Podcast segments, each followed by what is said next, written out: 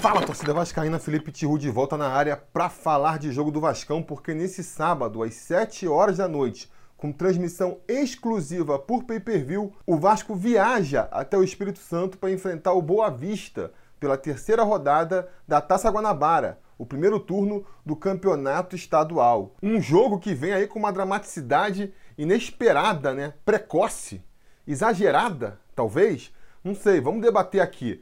Porque o fato é que a gente está indo aí para o terceiro jogo da temporada apenas. O Vasco jogou até aqui apenas duas partidas, uma delas com o time reserva. Nessa temporada aí brasileira, que a gente sabe como funciona, não é mesmo? O time se apresenta num dia, no dia seguinte já tem que jogar. Os jogadores que no domingo anterior estavam na Disney comendo hambúrguer, bebendo Coca-Cola, no domingo seguinte já estão em campo para jogar, então não tem nem tempo para fazer uma readequação física, para introjetar ali o esquema tático do treinador, porque o pessoal fala assim, né? Ah, não, esse time do Vasco é o mesmo do ano passado, então tem que no mínimo estar tá jogando igual ao time do ano passado, mas não é bem assim, né? Primeiro porque perdeu algumas peças aí importantes. O Rossi, o Guarim e mesmo o Richard e o Henriquez são peças que podem ser sentidas, mas fora isso, o time inteiro do Vasco, o elenco inteiro do Vasco tá sem ritmo de jogo e claramente não entendeu completamente ainda qual vai ser o esquema tático aí, como vai funcionar esse time do Abel que é bem diferente, tem uma proposta bem diferente do time do Luxemburgo. E isso não é novidade. Todo começo de ano no futebol brasileiro é assim. O brasileiro já se acostumou a ver os grandes tropeçando nos pequenos nos primeiros jogos da temporada. Esse ano mesmo a gente está vendo, o Botafogo perdeu, o Grêmio perdeu, ano passado teve isso também, ano que vem vai ter de novo. Isso já faz parte da cultura do futebol brasileiro, vamos dizer assim, e o torcedor já está acostumado. Quem nunca ouviu aquele discurso de que ah, os primeiros jogos são difíceis porque os times pequenos estão treinando há mais tempo, vêm em melhor ritmo de jogo, então conseguem equilibrar a, a partida? Quem nunca ouviu esse discurso? Pois é, um discurso que já está meio que batido entre quem acompanha o futebol. Então, por que que apesar disso a torcida do Vasco está aí tão irritada com o time. Já valeu todo mundo no primeiro jogo, já valeu todo mundo no segundo jogo também. Se você der um passeio pelas redes sociais, vão ver que os vascaínos estão cuspindo marimbondo, não tá sobrando para ninguém, não estão aliviando para ninguém. E aí a pergunta que me faço é por quê, né? Por que, que o vascaíno tá tão sem paciência nesse início de temporada? E a resposta para mim parece bem óbvia, né? É porque o torcedor vascaíno tá de saco cheio. O torcedor vascaíno não aguenta mais. São 20 anos dessa desgraceira, 20 anos de um time caindo pelas tabelas, chegando no fundo do poço e patinando lá embaixo, não conseguindo sair. Isso vai gerando ali no Vascaíno um sentimento de revolta, né, de inconformismo. E aí, nesses últimos anos, você ainda vê o principal rival do clube, que também vivia um, um período problemático ali, se reerguendo. Por contraste ali, por comparação, o torcedor acaba ficando ainda mais revoltado. Então, claramente, o balde já transbordou para o torcedor vascaíno, ele não aguenta mais, ele quer mudanças já. Ele está cansado de desculpa, de justificativas para explicar por que, que o Vasco não pode ter um time competitivo já na próxima partida. Eu sei que é impossível, talvez você do outro lado saiba que é impossível também, que pelo menos algumas dessas justificativas para o Vasco ainda não conseguir engrenar são plausíveis, mas a verdade é que o torcedor, de maneira geral, a torcida do Vasco de maneira mais abrangente, não aguenta mais. E aí, se é plausível, se não é, se a torcida está certa ou se a torcida está errada, sinceramente, isso para mim passa a ser irrelevante. Porque o fato é que o sentimento está aí e que a diretoria do Vasco e o clube vai ter que lidar com ele. É um sentimento que já gerou muita coisa boa para o clube, mas que vai gerar também esse revés aí, que essa cobrança exagerada, segundo alguns. Do que, que eu estou falando aqui? Pô, não se enganem, né? Todo o movimento que a gente tem visto nos últimos anos e que chegou ao seu ápice no ano passado, com uma contribuição é, absurda para ajudar na construção do CT, com aquela associação em massa é, sem precedentes na história do futebol mundial. Tudo isso aí está ligado a esse sentimento do Vascaíno de saco cheio, de querer a transformação para agora. Durante anos falaram para o Vascaíno que o problema do Vasco é que não tinha muito sócio torcedor, que no dia que o Vasco tivesse muito sócio torcedor, a coisa ia mudar de figura, que o sócio torcedor poderia ser um patrocínio master do clube. O próprio presidente incentivou muito isso, falou que se tivesse 50 mil sócios torcedores ia trazer um jogador de ponta. Sempre alguém criticava a situação do Vasco, ele respondia falando: por que você não ajuda virando sócio torcedor? Pois bem, a torcida foi, abraçou o clube, virou sócio torcedor e cadê a mudança? O que, que ficou de diferente? Nada, né? Não tem nada de diferente. Muito pelo contrário, terminou a temporada e o Vascaíno só recebeu foi notícia ruim na cabeça, é penhora de estádio, é dinheiro bloqueado, poucos reforços de peso, só contratou um jogador e nem salário, nem o salário o clube conseguiu colocar em dia. Eu sei, eu já disse aqui e repito, tem justificativas, justificativas muito sensatas para explicar por que nada disso aconteceu ainda. Mas o torcedor não quer saber. O torcedor está de saco cheio. O que é, se você parar para pensar, uma reação natural a todo o empenho que a torcida tem feito aí para ajudar o seu time de coração. Já dizia aquela lei da física, né? Toda ação tem uma reação. Pois é, não dá para esperar que a torcida do Vasco se mobilizando como ela está se mobilizando, de novo, ajudando pra caramba aí na, na, construção do CT, fazendo essa associação em massa sem paralelos na história, lotando todos os jogos. Pô, já teve uma presença de público impressionante pro desempenho da equipe no ano passado e esse ano começa na mesma toada. Lotamos São Januário no primeiro jogo da temporada, um jogo que não valia nada contra o Bangu. Fomos maioria no jogo contra o Flamengo aí, outro jogo que também não valia nada e nem as equipes titulares tinham em campo para dar uma graça maior para a partida. Então o torcedor está fazendo a parte dele.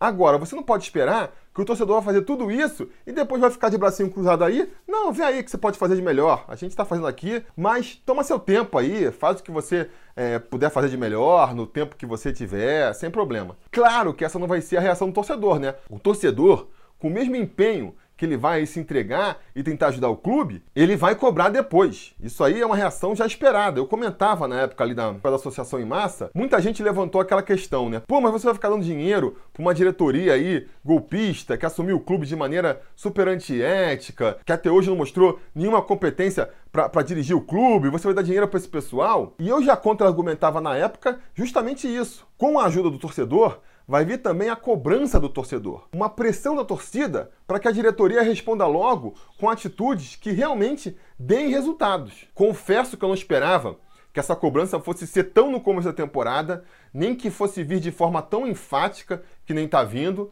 mas aí de novo, né? Isso se explica pelo péssimo mês que o Vascaíno teve aí antes de começar o campeonato. Desde que acabou a temporada passada até aqui, o Vascaíno só tomou notícia ruim, numa época em que ele estava muito entusiasmado, né? Achando que o pior já tinha passado, que a associação em massa ia fazer o Vasco é, virar essa página aí da história. E a gente sabe, né? A expectativa é a mãe da frustração. Todo mundo achando que o Vasco estava começando ali um novo capítulo na sua história. Quando no mês seguinte veio um monte de notícia para lembrar que os problemas eles continuam todos lá, aí o Vascaíno perdeu a, a paciência realmente e está mostrando isso aí nesse começo de temporada. Fica até de aviso para os próximos candidatos aí a presidente do Vasco. A gente está vivendo um ano eleitoral agora. Em novembro tem novas eleições para presidente do Vasco e já fica aí o aviso para os candidatos. A torcida já encheu a paciência desse discursinho aí contemporizador, de que herança maldita, não dá para resolver por isso, não dá para resolver por aquilo. A torcida quer respostas e quer respostas imediatas. Bom, e quanto ao time do Vasco em si, né? O que, que o Vasco e a diretoria do Vasco podem fazer então para mudar esse clima aí de caça às bruxas que tomou conta da torcida do Vasco? A resposta é simples, né? Tem que mostrar resultado. Tem que mostrar resultado. A diretoria tem que mostrar resultado pagando aí os salários, botando os salários em dia.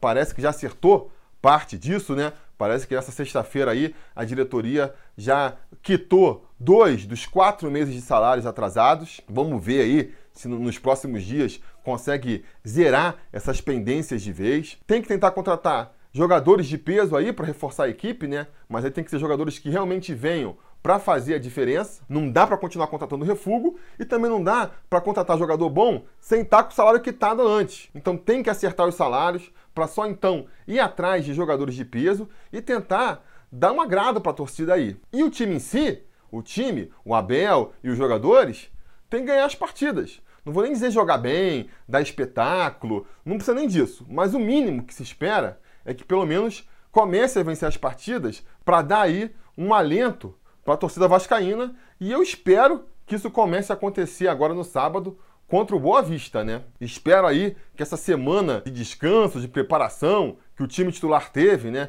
Foi poupado do jogo contra o Flamengo com essa justificativa de que iria é, descansar e se preparar mais fisicamente para a partida seguinte. E espero que a gente já possa ver os frutos disso em campo contra o Boa Vista, com o Vasco jogando bem o suficiente para conseguir uma vitória de preferência tranquila. Que jogue um pouco de água na fervura aí, que amenize um pouco é, o espírito da torcida, porque senão vai ficar complicado. Vai começar a ficar complicado, principalmente para o Abel, que virou aí o alvo principal das críticas da torcida, né? Duas partidas do treinador e já tem muita gente pedindo a cabeça dele. Realmente é impressionante. Acho que nem quando a gente estava com Cristóvão Borges, quando Cristóvão Borges voltou para o Vasco ali em 2017, a gente viu uma reação tão negativa da torcida. Então o Abel já está com o dele na reta aí, não sem motivo, né?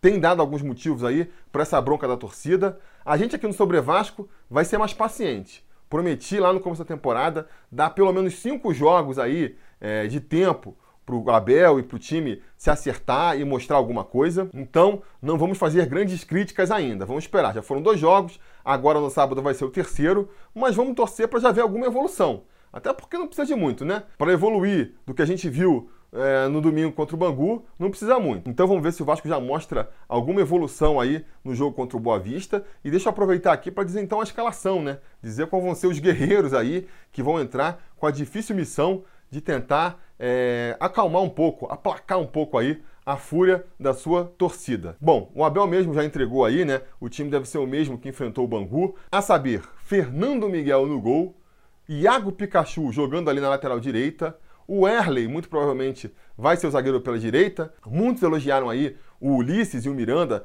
pela atuação no clássico contra o Flamengo. Chegaram até a projetar que poderiam virar titulares para essa partida, mas eu não acredito. Eu acho que o Erley ainda vai ser o titular ali pela direita. Completando a zaga, Leandro Castan, capitão e líder da equipe, e fechando a linha defensiva, o Henrique permanece na lateral esquerda. Jogando como primeiro volante, vamos ter o Bruno Gomes, muito elogiado pelo Abel na partida da semana passada. E completando o meu campo ali, nós vamos ter o Raul, jogando como segundo volante. E, se for repetir o time titular, né? Gabriel Peck fechando esse meio campo aí.